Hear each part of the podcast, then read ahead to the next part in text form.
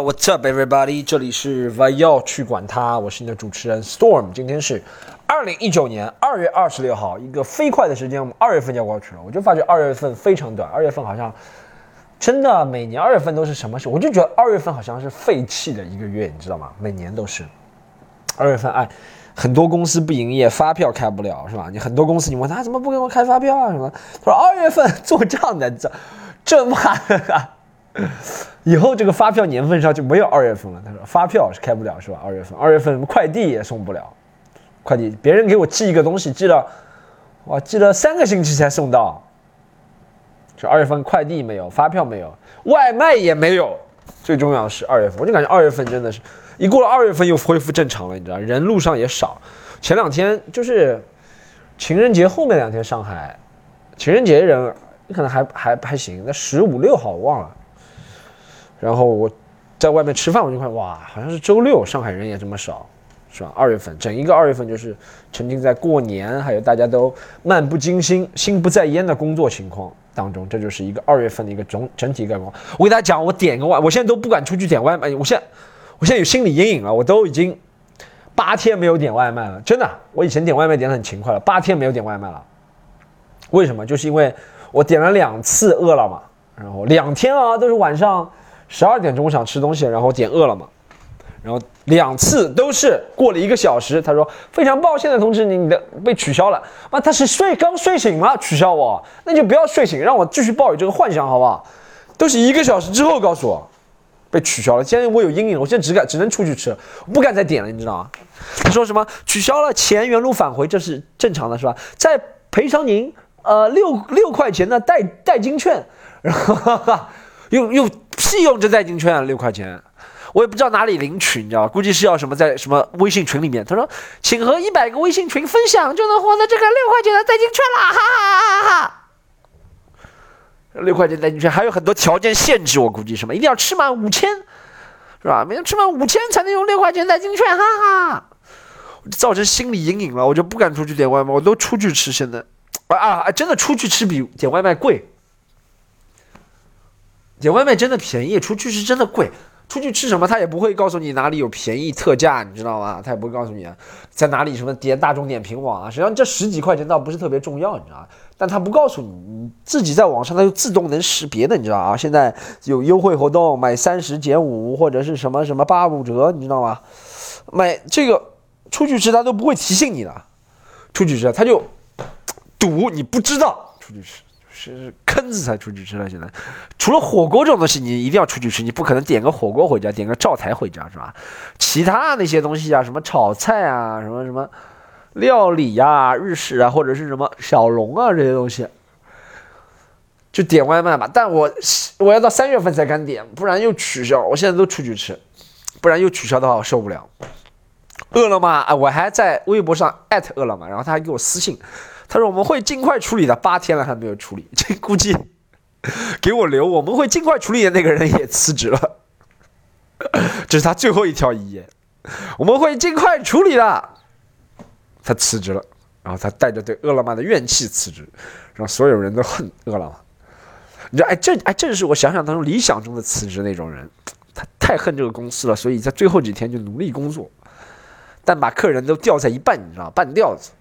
然后客人觉得哇，一开始觉得很有希望，但后面被虚假的承诺 （false promise） 你知道吗？false promise，然后就很生气，然后就就是责怪饿了么啊。这是我哎，这是我最近啊，还有一个是在进入我们今天主题之前，我发现我真的是跟年轻人不一样了，不是说不一样，你知道吗？哎，年轻人，我以前记得我年轻时候。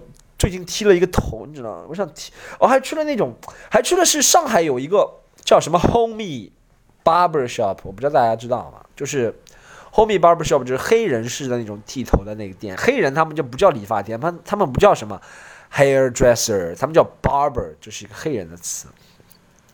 黑人理发店叫 Barber Shop，然后在上海，在那条什么路啊？在延安路高架下，延安路靠近那边靠近什么路啊？那边是延安路靠近，我我都忘了，靠近石门路好像对，延安路靠近石门路，那边 barber shop，然后它装潢的就很像以前看的那种电影里面，你知道吗？就美国那种嘻哈电影里面都会出现那个理发，就理发是嘻哈电影，就 barbershop 是美国黑人文化和嘻哈电影的一个精神所在。就他们的 barbershop，一是他们经常要剃头，你知道吗？他们每个人一个两个月可能要理三次，他们要一定要这个长度一直保持着，你知道吗？然后，而且 barbershop 理发店是他们一个社交的一个场所。就是在黑人文化里，或者在 hip hop，就不仅是黑人啦，可能就是在那亚文化里面，就理发店。我记得我小时候的理发店也是社交的。小时候理发店就是我家门口，住大杨浦的时候，我家门口那个小红理发店，那个时候叫小红、小明、小兰，反正就小红理发店是小红和她老公开的，一个女的叫小红，哪里人？好像是安徽人，不知道江苏人，忘了。反正和她老公两个人开的，就小红理发店。然后在那个那个时候理发就三块五块嘛，小时候，然后。真的就是一个社交场所，就我妈不理发的时候也会去找他们聊天，你知道吗？反正家里人都会介绍生意，都去那里理。街坊邻里啊都去那里理，在那里交换情报。现在很少了这样的，现在都是要么我现在不知道，我现在理发就是社区，之前都是社区理发店嘛，就是我们小区里面那个理发店，就十块钱、十五块钱那种理发店啊，里面没有其他一个人任何人，就那个理发大姐给你理，你知道吗？或者就像去。去了这个 barber 还挺贵的呢，失误了你，理出来跟大姐差不多，但他给哎，你知道他其实 贵是贵，但他给你的感觉很好，你知道，感觉你像那种，如果你喜欢那种文化的话，你感觉嗯，而且里面道具很专业，你知道，他那种推子啊，就感觉很贵的感觉，你知道吗？然后他的座椅啊，他那种感觉，就理发是一种享，真的是一种享受，就是可以一边看电视一边听音乐啊。以前传统的理发店，我觉得缺。你知道任何东西，比如说你个饭店装潢高级的，你就可以把一盆小青菜炒成什么有机什么什么什么什么，跟翠永元合作有机什么菜，然后就可以一盆小青菜卖个五十一百，你懂吗？把一盆什么什么一盆呃什么就很很很普通的什么新疆牛羊肉是吧？你把它反正装潢装潢好一点，就可以卖到五百一千，就很多那种火锅店就是这样做的嘛。装潢软装潢是一个很重要的一个部分，一是可以把你的店的档次上去，二是可以。顺水推舟，把你这个门票啊或者单价给提上去，你知道吗？就环境就上去了嘛。因为很多人，不管是大家是在享受看电影啊，或者是吃饭啊，或者是像我们这样做单口喜剧啊，也是你把环境推上去了，单价就是推上去。这就是为什么我们的店一直大家有人吐槽说啊，这个店好像是蛮好，掉了喜剧人我，但装修太差。对，装修好了，你票价就受不了了，好不好？我们是为你考虑。才装修啊，不是不是啦，其实是因为 stand up 的装修就要原始了，虽然不可能，我们这有点太原始了，但好的那些 stand up，因为大家去见识的少嘛，大家没有很很少去过国外那种店，国外 stand up 店都很原始的，也不能是，我们是有点太原始了，我没有很维护护短，我是觉得我们有点太原始，可能我们做一点点升级就可以达到那个普通的标准了，你知道吗？但是其实装潢就是为了涨价嘛。一切一切的原因是吧？擦了干净点，什么桌子上摆块桌布，就是为了涨价，你知道吧？没有其他原因。就像男生女生，男生，我说我去学个 NBA 是吧？男人我也就是为了涨工资嘛。女生也是，我学过化妆，对不对？也就是为了找个有钱点的人，也不是这样说了，但反正就是这是正常了。每个人都把自己身价提高，你知道吗？就跟店一样的装修，我说我们店里现在正在装修，这个店不是倒闭了，就是要涨价了，你知道吗？就两种可能，服务还是原来一样的，但是这是软的，一个是硬的，一个是软的，两方面，好吧？我给他讲一下，哇靠，一个是我知道大不如前，我昨天去打了一个篮球，然后可能是没热身的关系，也不知道怎么样，我反正上场第二个回合就被了一个，我也不说，我也不说他是谁了。老番茄，我不知道大家认识吗？我和和他们一群人打篮球，然后老番茄年纪很轻，老番茄九六年、九七年，哇，二十二三岁是吧？然后他好像他而且也不是用肘部撞我的，我就觉得我现在年纪大了受不了。他不是用肘部撞，他就用肩顶了我一下，然后后仰跳投是吧？我当时被顶一下，我觉得很疼，我觉得哇，这家伙肉好紧啊，是吧？然后回来之后就洗完澡就哇，这感觉像肋骨断了，但又不是断了，你知道吗？因为肋骨断了动都不能动，不是就肋骨被他撞了好疼，我就从来没有这种感觉，就昨天被撞了一次。哎呀你说如果是肘部撞我，我能理解，你知道啊，肘这边是骨头是很硬，撞在肋骨上，他是用肩撞我，你知道就是完全是肉撞肉，就说明他的肉的密度跟爆发力比我这个胸口这里肋骨这里强很多，你知道吗？我感觉我。大多数肉馅都到肚子上，要把这个肉给摊开，要全身上下都有肉。这就是为什么人家说你容易受伤的人，体育里面运动里面，你要练肌肉，你就能保护自己，确实是有道理。哇，这撞一下就这么疼，我靠！我觉得右手抬是抬得起来，就抬一下就疼。我但我觉得是硬伤啊，应该没什么事。老番茄不要内疚好了，没什么事。但是是真的，我觉得我大不如前了，被撞一下。但不过昨天发挥还蛮好的，三分球两投一中 啊，一投两三分，助攻两个好像。因为我去的时间实在太晚了，我现在想到一个很好的办法，就怎么样把你自己迟到就说了很好。你说。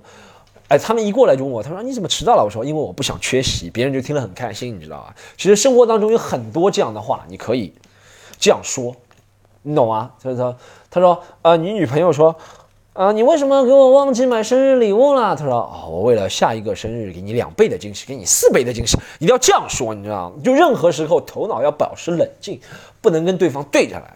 不能，他说你怎么忘记我的生日礼物了？我就忘记了，怎么样？就忘记了，怎么样啊？一定要买啊！生日礼物，自己赚钱自己去买，你不能这样说，你知道吗？这样为了关系的融洽，除非你不在乎这段感情，你可以这样说。但你只要在乎一件事情，就像一样的呀。你同事跟你说，哎，你怎么？我跟教你完成这个事情，你没有完成啊？你说哦，我没有完成，我是觉得啊，这件事情你还是主要的一个角色，我想过来跟你商量，一起做。其实明明是你忘记了，但你可以一个好。其实这是一个情商的高低一个原因啊。其实情商并不是指高低啊，情商，我觉得情商一直是觉得是人控制情绪的能力，就情商，你知道吗？商这个商就是你控制情绪的能力，你控制自己。因为你其实知道那些话，你讲出之后对方会不爽，你还要讲，其实就是情商低的一个表现。情商高的表现就是，讲完之后其实自己也蛮爽，不是虚伪啊，这个话是为自己的一些疏忽啊，或者怎么样啊，或者是为对方的一些疏忽啊，不让互相难看，你知道吗？情商，你知道情商不是假，情商跟假还是两样的，你知道吗？我也不能很明确的告诉他情商高跟假有什么很明显的区别。我还要先回顾一下啊，情商高跟没有情商高跟假是不一样，就是情商高讲的话是让自己舒服，让对方也舒服；情商高假讲的话是只是让对方舒服，对方也看得出你假，但自己肯定不舒服，你知道吗？就如果你假的话，自己肯定是首先先不舒服，你就哦，I'm a fake，I'm a fucking faker man。这是就是我打篮球，然后被哦被老番茄撞一下，真的就是肋骨，我靠！现在半边还吃力啊！我想讲的是什么？就我这一周是吧，一直在想的一件事情是，就是年纪越来越大的时候，我也不是年纪很大，你知道啊？但是年纪越来越大，因为有时候会感觉到身边人的那种离去啊，或者怎么样啊，身边人离去或多或少，你就会觉得哇。时光飞逝，你知道，我给大家讲个故事，好吧，这是一个很悲伤的故事，这是我这集的主题。我这集的题目就叫做“中年男人到了该死的时候”，真的，就是用一个标题，也不是 clickbait 标题的，但实际上就这个故事是这样，就是我大概是在，呃，哦，这个人叫 Brody Stevens，大家可以查一下，他是一个美国的喜剧演员，单口喜像我们一样同行嘛，单口喜剧演员，然后他演过，他跟。咖喱饭 Galifianakis 他们是好朋友，然后他演过《宿醉一》《宿醉二》，你知道吗？然后他演过其他小电影，但是那种小角色，你知道 minor extra 那种，就是出来就一两句台词的角色。但是毕竟是《宿醉》这种大级别电影，你知道吗然后他最近死了，我是在啊 Twitter 上先看到这消息，然后我发在微博上，好像没什么人知道他，也没什么人回复啊、点赞啊、转发，好像只有十个、十几个人吧，反正。因为他知名度确实是不怎么样，他知名度可能在我们国内就跟就比我的知名度，没有没有没有，我不是先说知名度，我先说为什么这个人他的死，我先看到他死了，后面我再看他为什么死。后面我看很多国外的演员，大家知道的那些 Bill Burr 啊，Joe Rogan 啊，很多人 Sarah Silverman 啊都纪念他，都表示震惊。然后后面啊看了一下啊几个报道，好莱坞的报道说他是由于就是自闭抑郁症嘛，depressing 嘛，然后。好像是上吊死的吧？好像是这个，是 hanging 是吧？Death of hanging 应该是上吊死的。然后就刚当时觉得很震惊，你知道，因为我看过他的 Brody 一四年，我第一次知道这个人是在是一三年、一四年的时候，他已经四十九岁了，他今年。然后一三年、一四岁、一四年的时候，我第一次知道这个人，因为确实美国那些，其实美国肯定有几万个，大家知道了，我们耳熟能详的，在中国的可能就几十个人，其他人大家都不知道。其他人他们有各自各色，不是说我们不知道他们，他们很可惜，他们活了没有让我们知道，因为他们的 industry，他们的辐射范围就只需要他们在美国当地，他们有一些观众就可以就能火，他们不需要国际的，是吧？你一定要是像 Kevin Hart 或者 Peters 这样在国际上才有人认识他，因为他需要做一些国际上的一些生意嘛，他需要在国际巡演，他需要拍一些电影，是国际上有认识，你知道吧？但是他没有说可惜啊，他没有让中国观众知道，是这样，就是我第一次知道他是一三年、一四年的时候，然后我跟我一个好朋友当时在家里看 Comedy Central 一个。半小时专场，我就发现这个人很奇特，你知道吗？他所有的那个演出都在自嗨，你知道？他说他的意思就翻译过来是：我是很正能量的，你们一定要笑我，我是很正能量的。你来自哪里？我来自波士顿，我去过波士顿，很正能量。就你作为一个 comedian，就是很好笑，你知道吗？是很好笑，你知道？silliness 那种，又傻又好笑，你知道？然后后面我就一直对这个印象，我对这个印象很深刻。我我很多看过。说实话，我很多看过的专场啊，或电影啊，不管是电影或者是喜剧专场，或者是很多听的专辑啊、听的歌啊，听一遍的肯定会忘记。但这个人我一直印象很深，你知道，Brody Stevens，一直印象很深。直到一七年的时候，我去洛杉矶，然后 Comedy Store 嘛，就洛杉矶。哎，大家买了钢琴给他听一下，C 大调是这样的。等一下，听一下 C 大调，C 大调是这样。哎，我手拿错了，就是 C 大调的声音。安静的美，不不要恶心大家，就我再继续讲下去。然后那个不是钢琴，是电子琴啊。钢琴就像钢琴讲钢琴，就像我自己那骑电瓶骑电瓶车，我要讲开电瓶车，就让感觉是后排电瓶车，让感觉是特斯拉的感觉是吧？啊，继续讲，讲话没有结构的是吧？继续讲一讲。然后我到一七年去看了这个人现场，在因为其实我不是主动想看他，但是因为。啊，Comedy Store 这个地方很奇特，就是你买张票，我没有买票，是我朋友带我进去的，就你可以看很多演出，你知道吗？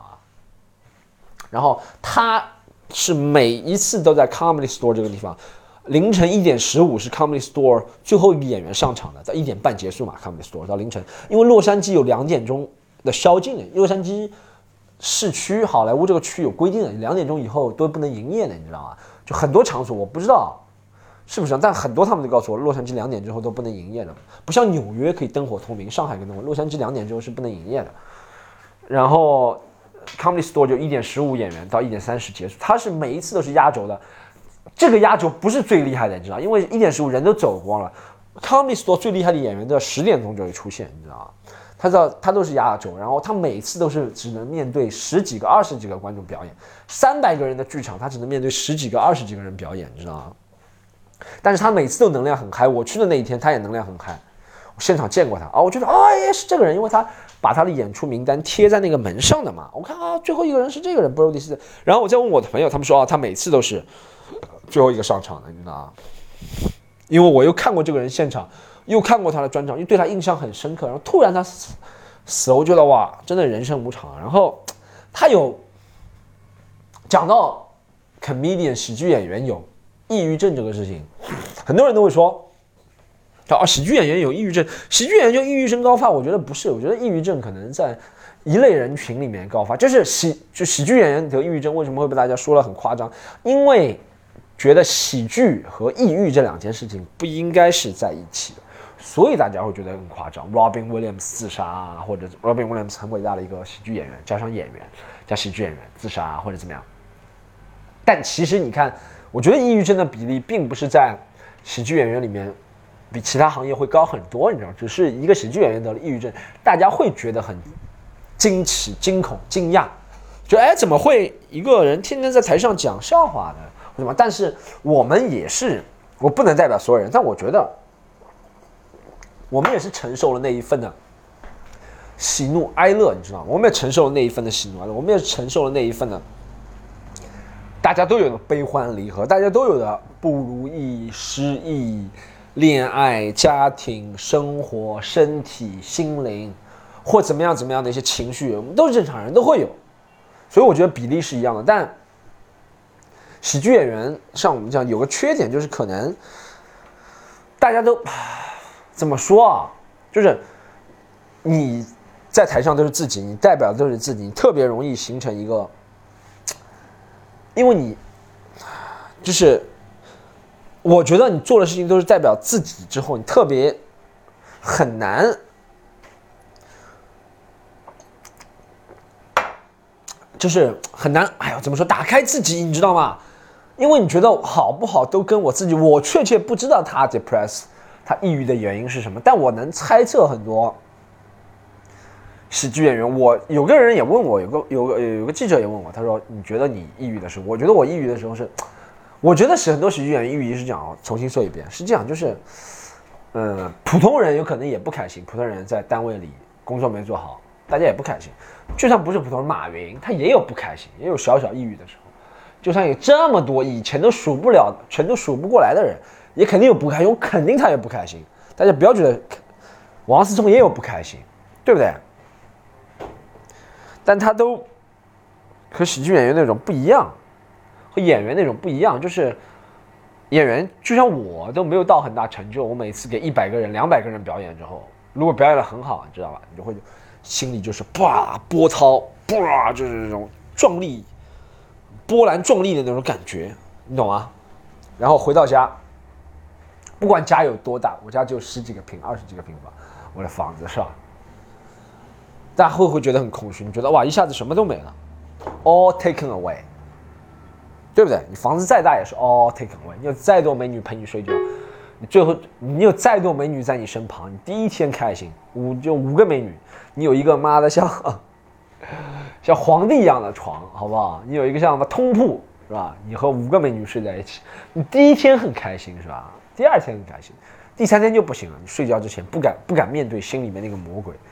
我们虽然没有这个，我就是想形容啊，是这样。就如果不开心的话，还是会这样。就像我们在外面表演很开心，他也是在外面表演很开心。然后，其实我们最开心的时候就上台表演，回家之后就觉得嗯落差有点大，这是正常的想法，不是因为对这东西患得患失啊。但真的就是我觉得落差有点大，你会觉得嗯怎么之前是这样，现在落差是有点大，什么什么什么，你知道。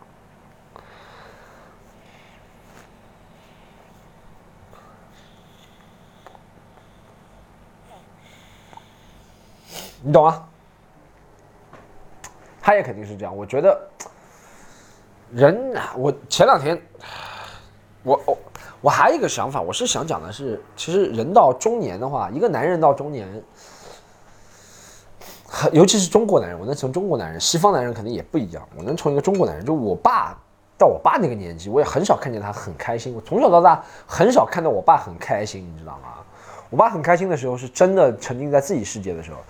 就他可能看到我跟我妈都不会没有很开心，你知道吗？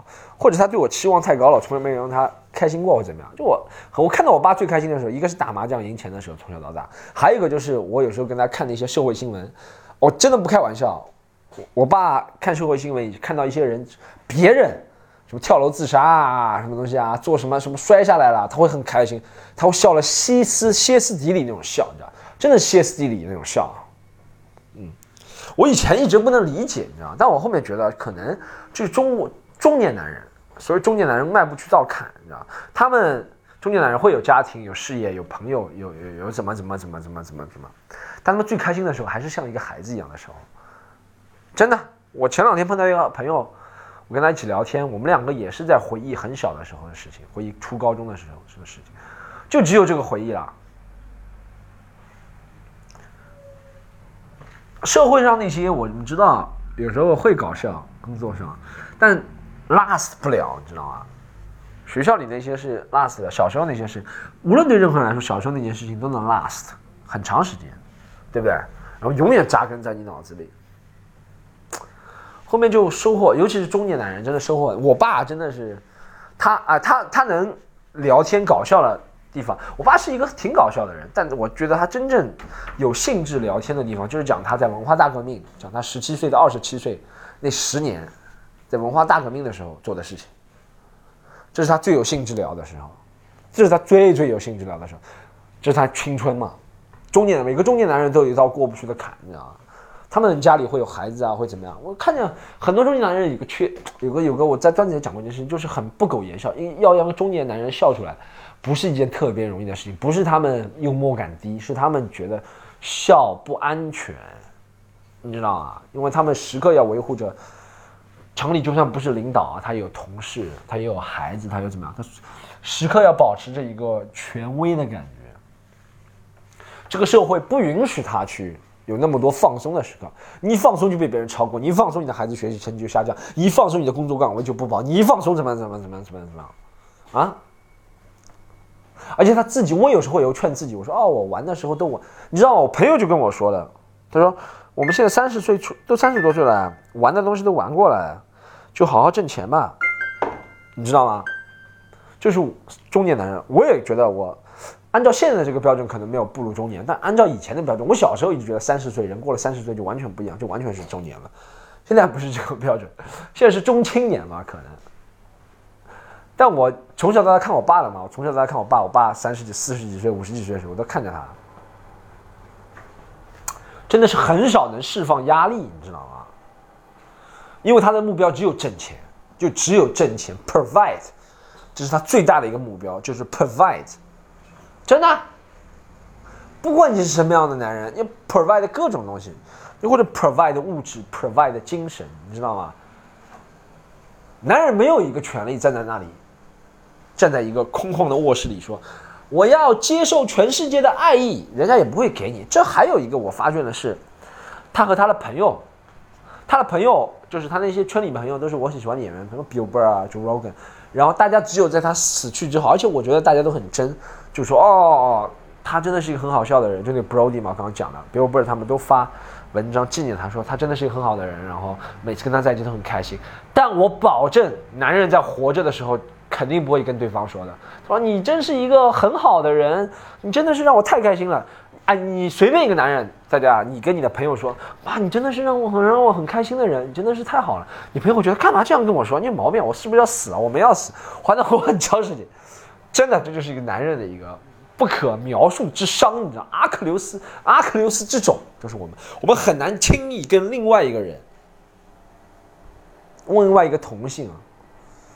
可能 gay 活得开心就是这个原因，他能够不顾及这个事情，他能够表扬对方，他也能接受表扬。我觉得我们最重要做的，真的男人太不容易表扬对方，我们太不喜欢接受别人表扬。我们觉得，哎，干嘛表扬啊？不是，不需要。其实心里是很开心，但不需要，你知道吗？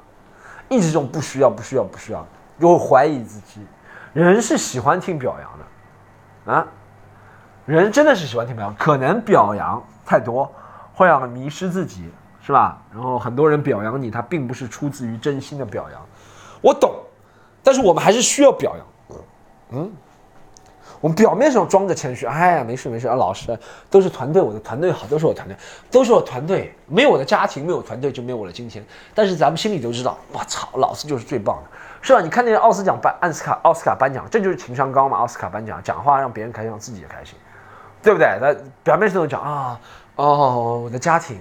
哦，我的团队，这个编的导演，这个制片，哦，这个搬水的小哥，这个买午饭的小哥，哦，这个装电梯的小哥，他们都是这个团队不可缺少的一部分。没有他，就没有我今天这个奥斯卡学院的小金人讲座。但是他心里肯定想，他妈的，老子终于成功了，老子这么多年低三下四啊，终于成为影帝了，对不对？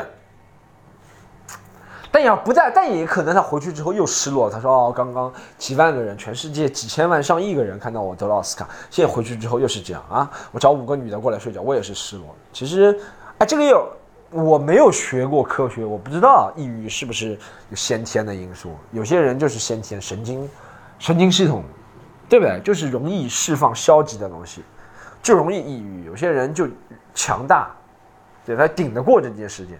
其实每个人都会有抑郁的时刻的。”不是每个人都有抑郁症，但每个人都会有抑郁的时刻。而且，我觉得我们身边抑郁症的人，会比我们知道了，因为抑郁症其实也是这种神经神经嘛，精神精神方面的神经还是精神啊？精神的精神方面的精神卫生方面的，在中国是不大重视的一方面的一个。抑郁症分成很多种，你知道吗？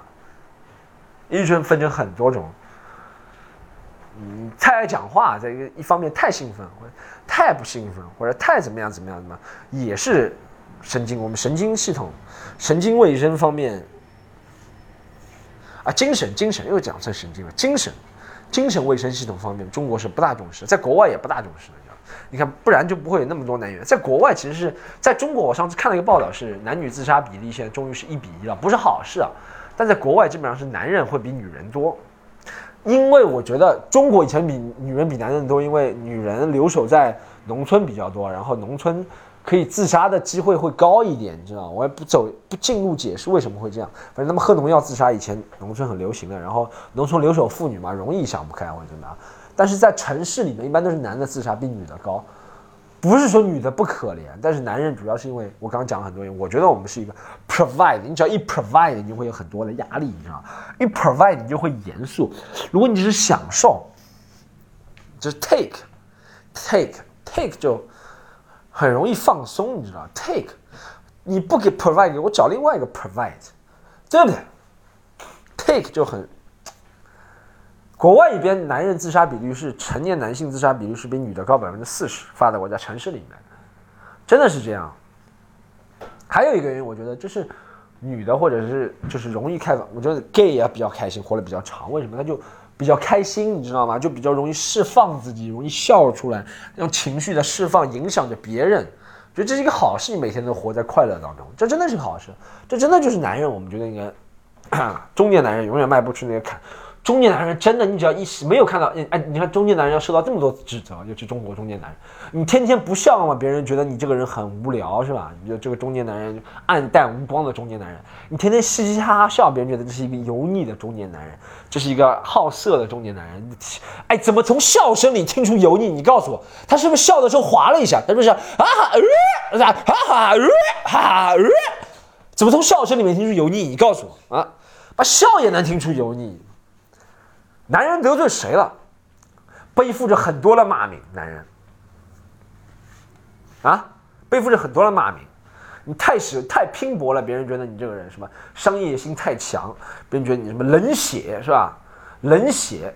你其他的做点什么嘛？你你想对这个生活有点美好的愿景是吧？你觉得你四十几岁的人，五十几岁可以和一个二三十岁的女孩谈恋爱，别人觉得你猥琐，为什么不能？对不对？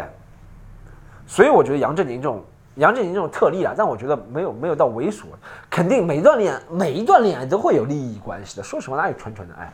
纯纯的爱也是有于利益，就是因为你想从他那里获得纯纯的爱，对，是吧？为什么就要被鄙视上？还好杨振宁活，杨振宁活出境界，他已经不管别人了。我觉得这种科学家呢，还比较能活出境界，因为他可以自己让自己的。兴奋，你知道？他说：“哎，我又算出了什么二元一次方程、三元两次方程，反正他肯定比这个难很多啊！什么什么什么什么物理学家，什么天体物理，什么什么理呀，什么东西，叭叭叭，他能算出来，让自己兴奋，你知道吗？科学家，科学家，所以说科学家一般都很理智，科学家自杀的人少。学文科的，这是我很认同。那个叫什么？呃，哎。”袁腾飞，袁腾飞讲了一句话，他跟我反过来讲，他说什么学文科的人容易活得长，学理科的人以前自杀的多。但我觉得不是这样，就学文科的人都容易太情绪化，你知道吗？他觉得自己是诗人，是才子，会容易遭受到不公，你知道吗？学理科的人呢，要理智一点，到到到容易让自己沉浸在自己的世界里，他觉得用数学啊，用什么东西啊充实自己。是吧？袁腾飞讲法是，他说学文科的人，什么看着历史上历史上那些比你更冤的人，你会心情好很多。不是，我觉得会更加悲壮，然后更加更加波澜壮阔那种感觉。哎，就就是啊，就是我们会承受很多很多。作为一个，我将来也会步入这个年纪，你知道吗？就就承受很多，你就是要不就是油腻，要不就是猥琐，要不就是冷血，要不就是怎么样怎么样怎么样。你只有不出声，你知道吗？这个世界最好都被其他人掌控，你不能出生。你作为一个中年中年人，你不能出生，你不能像俞敏洪这样出生，你也不能像马云这样出生。除非你很有钱，别人对你看法其实就是一个钱袋子。你看，咱们认同那些中年男人就是一个钱袋子，是吧？对啊，就马云、马化腾这种感觉，是吧？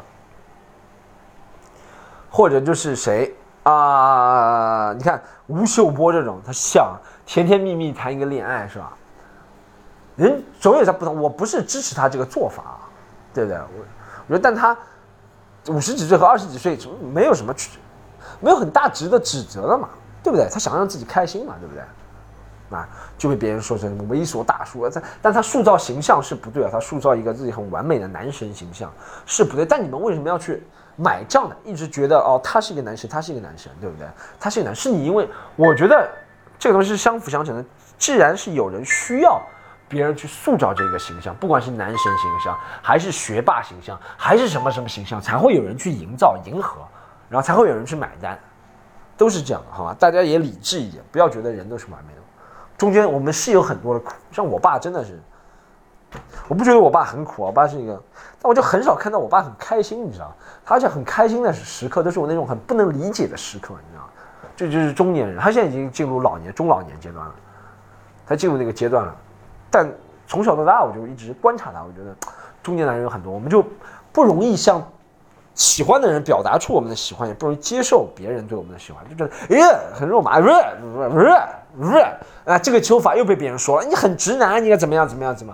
那这就是 this is us，this is why we provide，这样我们才能 provide 给你 provide，要提供才能给这个世界供给，对不对？这就是因为这样性格的人，我感觉每个人的性格都是像一把尖刀一样啊。就是你你你你你正面越锋利的话，你持刀的那一个地方就要越稳越钝，拿得稳，对不对？我也不知道我这个比喻大家懂没懂，但我就感觉到我看到这个，也不能算我的朋友了，Brody Stevens，大家可以查一下他，真的蛮好笑，但是好像只有 YouTube 查得到他，大家可以查一下。然后，哎，对了，很多朋友每次我讲英文，他们都要问我是什么意思，大家大家英文。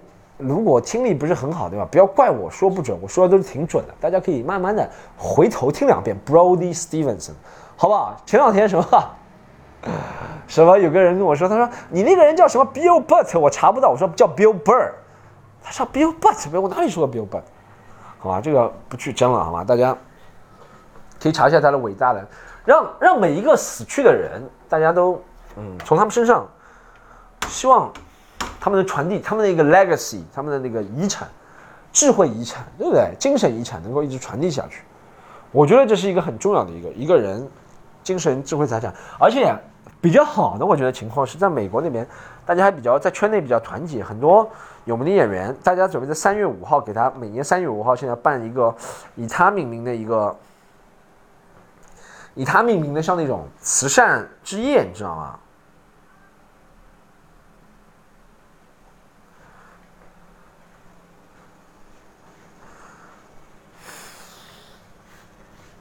大家会搞一个慈善之夜，然后以他命名，然后会啊，怎么说？就以他命名，慈善之夜，然后会会会会会啊，聚集起来很多人，聚集起来有名的人，就是表演，然后讲他身边的一些故事。我觉得这是很好的一个事情，这是让其他有那些倾向，觉得自己不快乐，觉得自己不被群体接纳，再再再再再自我的人。是吧？在就是我觉得我自己很自我，但有段时间我也希望我会被群体接纳，但我不会要想让你们知道我什么之前想被群群体接纳，我只会默默的出现，你知道吗？我只会默默的在群里留言说还有位置吗？或者大家说吃火锅，或者是大家说看电影还有位置吗？我这时候我想被群体接纳，我不会说哎好想出去，不会的，我只会等待那个很多人好像都这样，就是我只会等待那个第一个人说有没有就。组织的那个人特别感谢你们，特别伟大。你们不知道你们解救了多少多少，在那个崩溃边缘的人，你知道吗？其实我觉得这样的，你们不知道你们多伟大。唱走音了，我这这唱半音。你们不知道，组织的人啊，你们特别伟大。呃。我想说的其实就就就是这几点了，就是我们希望我至少我听的那听我的这些观众，大家能放下一些偏见，是吧？或者对对对对对上了年纪的人，或者男对男女都放下一些偏见，你知道吗？因为我今天是讲一个死去的中年男性脱口秀演员，所以我希望大家能对男性脱口秀演员放弃偏见。其实如果有女性怎么样怎么样怎么样，我也会但但是好像我是听谁说的，stand up comedy comedy 里面还没有女性。自杀的，这是好事啊，这只是一个数据啊。男性自杀的或死的非常多，好啊。希望大家，我就希望大家能够就是首先要成为一个理智的人去思考一件事情，不要因为我的偶像是怎么样，然后我崩溃了，因为偶像以前我觉得他是怎么样的人，现在不是这样的人。Come on, be yourself, right? Right，好吗？啊，下一个是，啊，下一个就宣布一下之后的一个演出哦，在成都，成都两场，一场中文，一场英文；重庆一场，一场中文，好吗？然后这是我三月十五、十六、十七，对，接下来演出去成都、重庆，大家可以上我的那个微博买票，好吗？Storm 徐单口喜剧，的可以关注一下。然后上海的话也有很多演出，中文、英文都有，可以看我们喜剧联合国，加我们喜剧联合国公众号嘛。然后公众号也可以加那个那个喜剧联合国小妹那个也可以加。C O M E D Y U N E，好吧，大家可以加一下，好吧。然后在各大平台关注，不要去管它，好吧。分享更多身边有趣的、烦恼的事情，都跟大家分享一下。好，今天今天我也变得很 c o l o m a n i c c o l o m a t i c c o l o m a n i c 啊，我忘了这个词怎么读了啊，I forget。这个词你们可以查一下，叫抑郁的 c o l o m a t i c 对 c o l o m a t i c 好吧。大家可以忧郁的，大家可以可以可以。你们什么问题啊？可以提问给我，就不要是提问那种话是，Storm，你讲个笑话给我，你讲个段子，不要提这种啊。大家提个问，就有有些观众提的问题挺好。他上次给我看了一个他写的段子，他说他写了一个 NBA 的段子，他说为什么没有人理解？我觉得写 NBA 段子没有人理解，是因为首先大家要知道 NBA 这件事情，再懂笑话，然后再把这几个联系在一起，而且你只有一百多个发给一百发给几十个人，这个标本也实在太小了，你知道反正。大家可以嗯提问嘛，好吗？然后多多关注各个平台，多多关注，不要去管它。然后我们下下期再见吧，好啊，下期再见。